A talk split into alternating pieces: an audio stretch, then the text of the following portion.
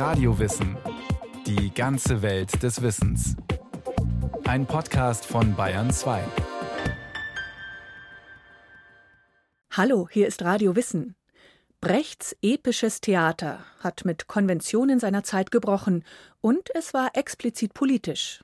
Seine Mittel sind im Regietheater heute angekommen. Aber hat sich auch ihre kritische Stoßrichtung gehalten? Eine Sendung von Stefanie Metzger. Erzählung der Theaterbesucherin 1 Antigone Come Back von Raum und Zeit. Zuspielung ab. Die Arbeit an der Sache, die ist wichtig. Dass du deine Sache richtig machst. Und dass du dich an alles gut erinnerst. Hör schon auf zu träumen. Das hier ist die Wirklichkeit. Du bist dran. Steh auf. Ich stehe auf und betrete die Welt von Bertolt Brecht und Helene Weigel. 1948 haben sie in der Schweiz das Stück Antigone geprobt. Ich mache das, weil Antigone mir das sagt. Oder ist es die Schauspielerin Claudia Renner, die Helene Weigel spielt, die Antigone verkörpern soll? Egal. Ausgestattet mit einer VR-Brille begebe ich mich in eine virtuelle Theaterwelt. Ist das jetzt eine Probe oder doch schon die Aufführung? Egal. Am Schluss, als ich die VR-Brille wieder abnehmen darf, sehe ich einem anderen Besucher mit VR-Brille zu. Der Zauber der virtuellen Theaterwelt gebrochen. Die Machart der Performance völlig offengelegt. Episches Theater 2.0, denke ich. Brecht hätte das gefallen. Zuspielung weg. Also es steckt ja in dem Begriff des Epischen der Gedanke der Erzählung oder auch der Erzählerfigur, also eine Vermittlerfigur und ein etwas indirekteres Verhältnis vielleicht auch zu den Figuren und zur Handlung. Und das ist, glaube ich, so die Grundidee des epischen Theaters, dass da eine Form von Vermittlung oder auch eine Form von Distanz eingebaut wird, die dann Verschiedenes ermöglicht. Es stimmt, was der Berliner Theaterwissenschaftler Matthias Warstadt sagt. Vieles ist heute möglich unter dem Schlagwort episches Theater. Oder besser, war es immer schon lange bevor aktuelle Performances in der virtuellen Realität Interaktion und Distanz mischten, lange bevor Bertolt Brecht eine neue Theorie des Theaters entwickelte und in die Praxis umsetzte, und lange bevor irgendjemand festlegte, dass im Theater normalerweise Figuren im Dialog miteinander ein Drama aufführen und dabei niemand stören sollte. Also dramatisches Theater besteht ja häufig erstmal aus einem Dialog zwischen Figuren und das Publikum ist eigentlich direkt mit dem Dialog konfrontiert. Und beim epischen Theater würde man sich vorstellen, dass eine Art Erzählerfigur hinzutritt. Und das gibt es in unterschiedlichen Theatertraditionen. Auch gerade in außereuropäischen Theatertraditionen hat man sehr häufig solche Erzählerfiguren im Theater. Zum Beispiel im afrikanischen Theater, im japanischen Theater gibt es solche Erzählerfiguren. Das Epische steht am Anfang der Theatergeschichte. Schon der Chor in den griechischen Tragödien des Sophokles oder Euripides ist ein Erzähler. Nicht wirklich eingebunden in die Handlung, richtet er seinen Sprechgesang mehr an das Publikum als an die Figuren im Stück. Auch in der Tradition des japanischen No-Theaters geht der Zuschauer nicht in der fiktiven Welt auf, sondern sieht, wie Darsteller und Musiker die Handlung im Wechsel von Erzählung und Spiel präsentieren. Und lässt nicht auch Shakespeares Richard III. das Publikum regelmäßig in direkter Ansprache an seinen Intrigen teilhaben? Das Spiel mit narrativen Ebenen war und ist im Theater also gar nichts Besonderes. Warum dann überhaupt seine explizite Abgrenzung? Das ist sinnvoll dann in einer Zeit, wo man wirklich zumindest für Europa von einer starken Dominanz des dramatischen Theaters sprechen kann. Und das hat sich ja eigentlich in der Neuzeit allmählich dann herausgebildet. Also so eine Fokussierung auf den Dialog, auf den Konflikt, vielleicht auch auf das Hier und Jetzt der Bühnensituation und im 20. Jahrhundert gerät dieses dramatische Modell dann nach und nach in die Krise und es werden alle möglichen ja, neuen Formen ausprobiert. Und da kommt dann auch dieser Begriff des Epischen neu auf, also in den 20er Jahren. Anfang der 1920er Jahre beherrschen bürgerliche Bühnen die europäische Theaterlandschaft. Sie pflegen virtuos den psychologischen Realismus des dramatischen Theaters. Daneben gibt es private Unterhaltungstheater und das Kino. Vor diesem Hintergrund suchen Avantgardisten und politisch engagierte Künstler nach neuen Ausdrucksformen. Der Theatermacher Erwin Piscator zum Beispiel rüstet technisch auf.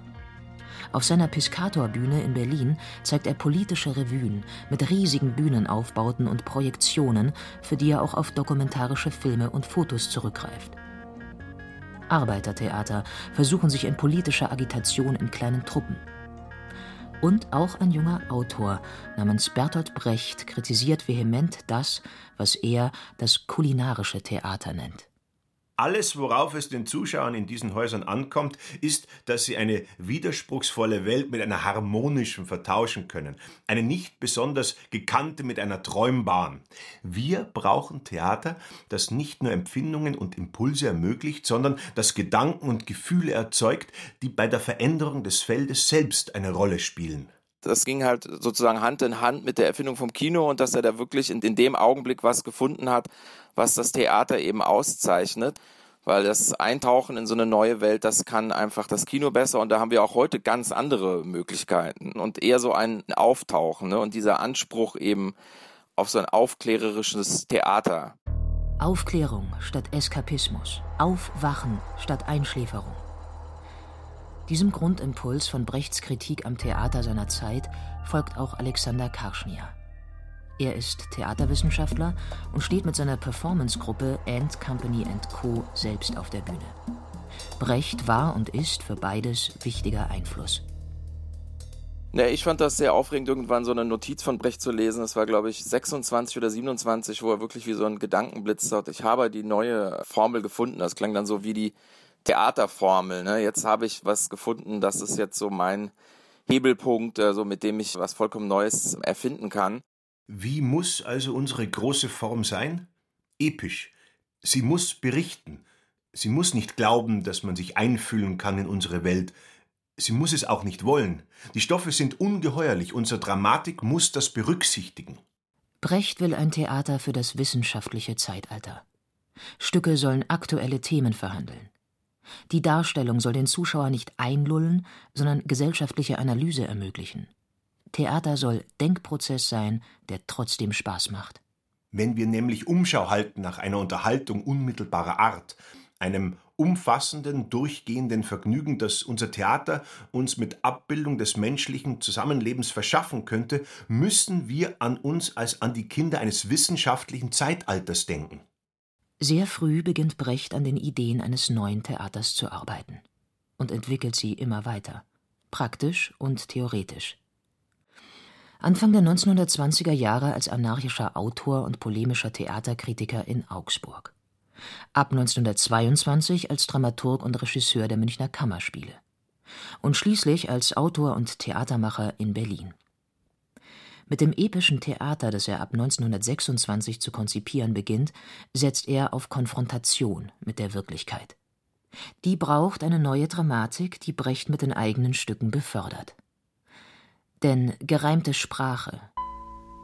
Können wir in der Form des Jambus über Geld sprechen? Geschlossene Dramaturgie. Das Petroleum sträubt sich gegen die fünf Akte. Eine lineare Handlung. Die Katastrophen von heute verlaufen nicht geradlinig. Protagonist und Antagonist. Helden wechseln mit den einzelnen Phasen, sind auswechselbar. Können keine Wirklichkeit abbilden, in der gesellschaftliche Zusammenhänge kompliziert und widersprüchlich geworden sind. In Stücken wie Aufstieg und Fall der Stadt Mahagoni, die Dreigroschenoper oder die heilige Johanna der Schlachthöfe arbeitet Brecht mit Montage, Zwischentiteln, Songs oder eingefügten Kommentaren. Aber beim Schreiben allein bleibt es nicht. Es braucht eine neue Art des Spielens und Inszenierens. Von einem neuen Zuschauertyp ganz zu schweigen. Erzählung der Theaterbesucherin 2 Colonia Digital von Ant Company und Co. Zuspielung ab. Wir wissen, es gab einen anderen Systemzusammenbruch ein halbes Jahrhundert vorher. Da sind auch viele Deutsche nach Chile gegangen. Zufall? Diese Deutschen haben ein Tunnelsystem entdeckt. Das führt direkt bis zum Südpol. Der Südpol ist weit geöffnet, das wird immer verheimlicht. Der steht offen, weil die ganze Erde ist hohl. Und da leben 30 Millionen Deutsche.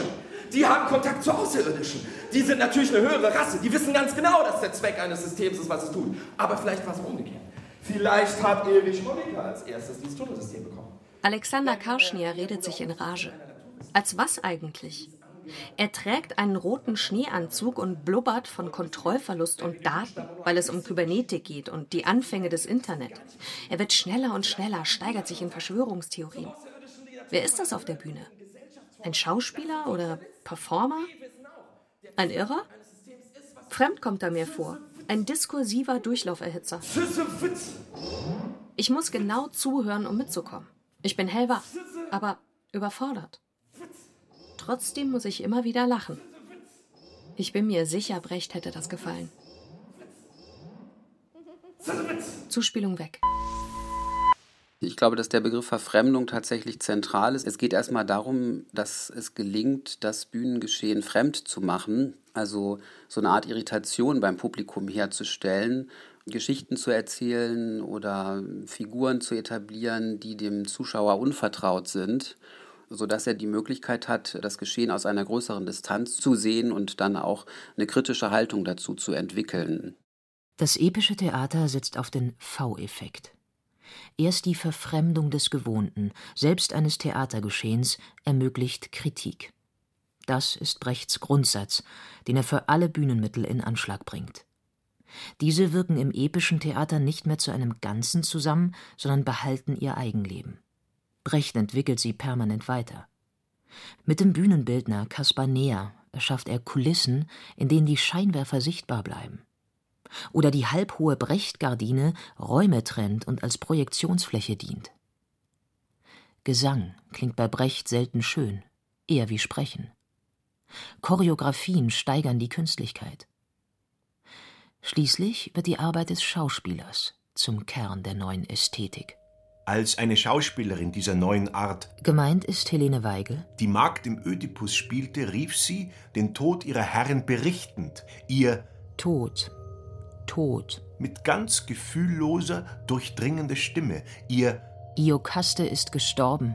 Ohne jede Klage, aber so bestimmt und unaufhaltsam, dass die nackte Tatsache ihres Todes gerade in diesem Augenblick mehr Wirkung ausübte, als jeder eigene Schmerz zustande gebracht hätte.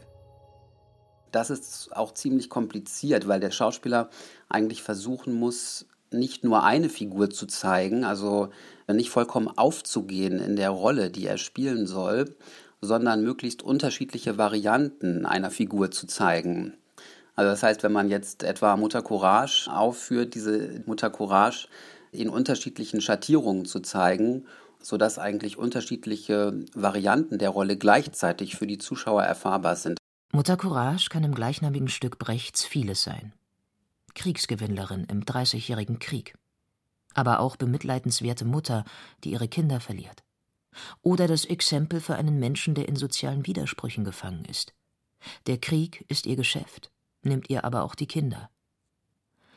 Diese Perspektiven auf eine Figur muss der Schauspieler im epischen Theater analysieren, probieren und dann nicht spielen, sondern demonstrieren, zeigen. Welcher Facette er dabei Vorrang gibt, ist nicht Frage der Kunst, sondern der politischen Einstellung. Brecht will von seinen Spielern mehr als künstlerisches Handwerk. Nämlich, dass sie bereit sind, auch mitzudenken, das war klar, das hat er immer gefordert, aber auch eben in die Diskussion einzusteigen und sich nicht darauf zurückziehen, dass sie dann eine bestimmte Virtuosität haben auf der Bühne oder ihre Tricks oder Routinen. Das hat ihn alles nicht interessiert. Und als er dann gefragt wurde, was wäre denn das Theater der Zukunft, hat er immer nur geschmunzelt und gesagt, naja, wenn es aufhören würde, dass der Schauspieler ein eigener Beruf ist es müsste aufhören, eine bornierte Tätigkeit zu sein, wie er das genannt hat. Erst ein Spiel jenseits von Borniertheit, erst der Schauspieler als politischer Mensch kann die von Brecht geforderte Distanz zum Gezeigten herstellen. Dadurch werden gesellschaftliche Zustände und Widersprüche im Vorgeführten durchschaubar und ihre Veränderung in der Wirklichkeit vorstellbar. Für Spieler und Zuschauer. Ganz entscheidend ist immer dieser Gedanke, die Veränderbarkeit der Welt auf der Bühne sichtbar zu machen. Und darin würde ich auch so den ganz elementaren Begriff des Politischen äh, sehen, dass man immer wieder aufmerksam wird auf Verbesserungsmöglichkeiten und Veränderungsmöglichkeiten von Gesellschaft. Diese Hoffnung auf politische Veränderungen durch die Kunst verband Brecht im Laufe der Weiterentwicklung des epischen Theaters, das er ab 1945 dialektisches Theater nennt, immer stärker mit marxistischen Ideen. Das Theater wird Instrument im politischen Kampf für den Kommunismus. Die Aufführung und den Produktionsprozess von Theater versteht Brecht jetzt mehr denn je als Übungsraum für eine utopische Gesellschaft. Für Alexander Karschnia ist es weniger die politische Position als solche, als die Orientierung am Wesenskern von Theater, die dabei aktuell ist. Theater als Zusammenkunft politisch engagierter Menschen. Also, dass er immer so eine Vorstellung hatte, auch vom Theater, das ist ja wie so ein großes Meeting, wie so eine große Versammlung an Leuten, die jetzt auch politisch entscheidungsfähig sein wollen oder die etwas durcharbeiten wollen. Und das ist absolut aktuell. Also die Frage nach der Versammlung welchen Charakter diese Versammlung annimmt. Er hat davon geträumt, ein Theater zu schaffen, wo dann das Publikum kollektiv entscheidet, wie es sich weiterentwickelt. Man könnte auch sagen, ein Theater, das das Publikum gar nicht mehr braucht. Erzählung der Theaterbesucherin 3. Oratorium von Shishi Pop. Zuspielung ab. Wir sind der Protagonist. Also, ich bin der Protagonist. Da bin ich. Von wegen.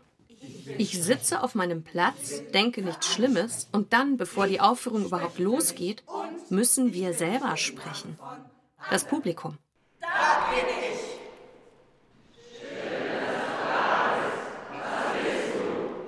Von Texteinblendungen werden wir zu Sprechchören organisiert. Erben unter uns müssen anderen Text sagen als die, die nichts erben. Zu wem gehöre ich eigentlich? Mieter und Eigentümer werden unterschieden. Später zähle ich mich zu den skeptischen Stimmen, die gegen Klassenkämpfer antreten. Warum bin ich keine Klassenkämpferin? Irgendwann gehen wirklich Zuschauer auf die Bühne und spielen mit. Lehrstück 2.0. Oder einfach nur Lehrstück, ohne 2.0. Naja, eins ist sicher. Brecht hätte das gefallen. Zuspielung weg. Das Lehrstück lehrt dadurch, dass es gespielt wird, nicht dadurch, dass es gesehen wird. Prinzipiell ist für das Lehrstück kein Zuschauer nötig, jedoch kann er natürlich verwertet werden. Es liegt dem Lehrstück die Erwartung zugrunde, dass der Spielende durch die Durchführung bestimmter Handlungsweisen, Einnahme bestimmter Haltungen, Wiedergabe bestimmter Reden usw. So gesellschaftlich beeinflusst werden kann.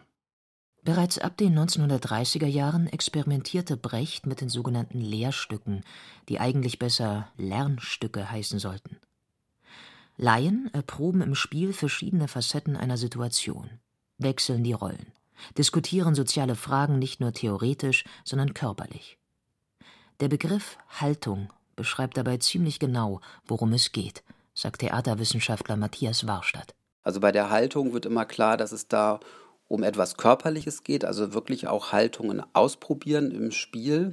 Und gleichzeitig geht es aber auch darum, welche Haltung man politisch oder moralisch einnimmt zu bestimmten komplizierten gesellschaftlichen Fragen. Also da ist immer das Körperliche und Spielerische mit dem Analytischen ziemlich direkt verknüpft. Das Lehrstück ist bei Brecht auch ein musikalisches Genre. Mit Elisabeth Hauptmann und den Komponisten Paul Hindemith und Kurt Weil entsteht 1929 der Lindbergh-Flug fürs Radio. Dann 1930 mit Kurt Weil der Ja-Sager und mit Hans Eisler die Maßnahme, die Brecht mehrfach überarbeitet. Die Stücke kreisen meist um den Konflikt zwischen Individuum und Kollektiv, dem sich der Einzelne unterordnet. Oder eben nicht. Indem das Lehrstück theoretisch keine Distanz mehr zum Spielgeschehen zulässt, weil es Zuschauer gar nicht mehr gibt, scheint es der Idee des epischen Theaters größtmöglich zu widersprechen. Zugleich bedeutet die Einladung aller auf die Bühne des Denkens, die das epische Theater immer sein wollte, aber auch dessen Vollendung. Die Lehrstücke sind Denken mit dem Körper und Spielen mit dem Kopf. Und deswegen kommt mir das bei Brecht selbst in den spielerischen Formen schon vor, vor allem wie ein Denkprozess.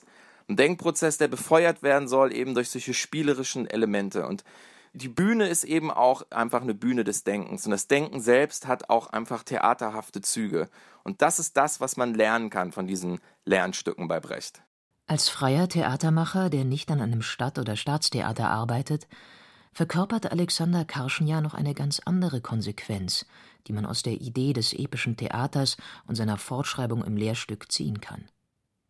Die Infragestellung vielleicht sogar Überwindung der Institution. Wer seine eigenen Mittel so ausstellt wie das epische Theater, seine Medien, Spielweisen und Produktionsprozesse, stellt letztlich auch institutionelle Verhältnisse zur Diskussion. Noch bei seinem letzten öffentlichen Auftritt in Berlin empfahl Brecht jungen Theaterschaffenden, die Theaterhäuser zu verlassen, sich in kleinen Gruppen zusammenzuschließen und politisch zu werden. Auch eine Vorbereitung dessen, was wir heute freie Theaterszene nennen. Wir haben hier so autonome Gruppen, die ziehen einfach mal los und sprechen unmittelbar mit der Bevölkerung und machen daraus kleine Songs, Singspiele, kleine Performances. Das war eigentlich so sein Wunschtraum. Und das nannte er die wendigen kleinen Theaterformen, ne? diese Theaterchen. Diese Theaterchen brauchen wir wieder. Und in dieser Tradition sehe ich natürlich viele freie Gruppen und auch das Entstehen der freien Szene. Das sind so diese Theaterchen, die eben genau dieses Potenzial haben. Während die inszenatorischen Mittel des epischen Theaters heute längst im Mainstream von Theater, Kino und Popkultur angekommen sind, sind freie Gruppen und Theatermacher wie Ant Company Co., Raum und Zeit, René Polish, Shishi Pop oder Turbo Pascal vielleicht die echten Nachfolger des epischen Theaters. Dezidierte politische Positionen ergänzen sich hier mit formalen Experimenten zwischen Partizipation und Diskurs. Und immer mittendrin die wache und kritische Theaterbesucherin. Erzählung der Theaterbesucherin 4 Böse Häuser von Turbo Pascal. Zuspielung ab. Jetzt guck dir mal an, wie die hier rüber gucken. Und jetzt versuch mal, das Spöttische in ihrem Blick zu sehen. Okay, also wenn ihr mich hört, dann kommt mal in die Mitte des Raums. Ich habe einen Kopfhörer auf. Die anderen auch. Einige von uns, nicht alle, werden aufgefordert, einen Stuhlkreis zu bilden. Ich mach's und höre der Stimme im Ohr zu. Sie spricht über böse Häuser.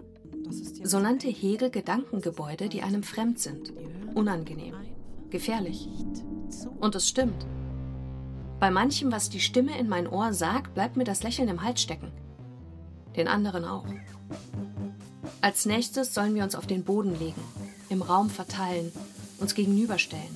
Ich bin Teil eines choreografierten Gedankenexperiments. Ich denke mit dem Körper. Die anderen auch. Zum Beispiel, wie frei bin ich hier überhaupt? Auf welcher Seite stehe ich? Das verunsichert mich. Nur in einem bin ich mir sicher. Brecht hätte genau das gefallen. Ende. Das war Radiowissen, ein Podcast von Bayern 2. Autorin dieser Folge Stefanie Metzger. Regie führte Christiane Klenz. Es sprachen Katja Bürkle, Katrin von Steinburg und Stefan Zinner. Technik Ruth Maria Ostermann. Redaktion Andrea Breu. Wenn Sie keine Folge mehr verpassen wollen, abonnieren Sie Radiowissen unter bayern2.de slash podcast und überall, wo es Podcasts gibt.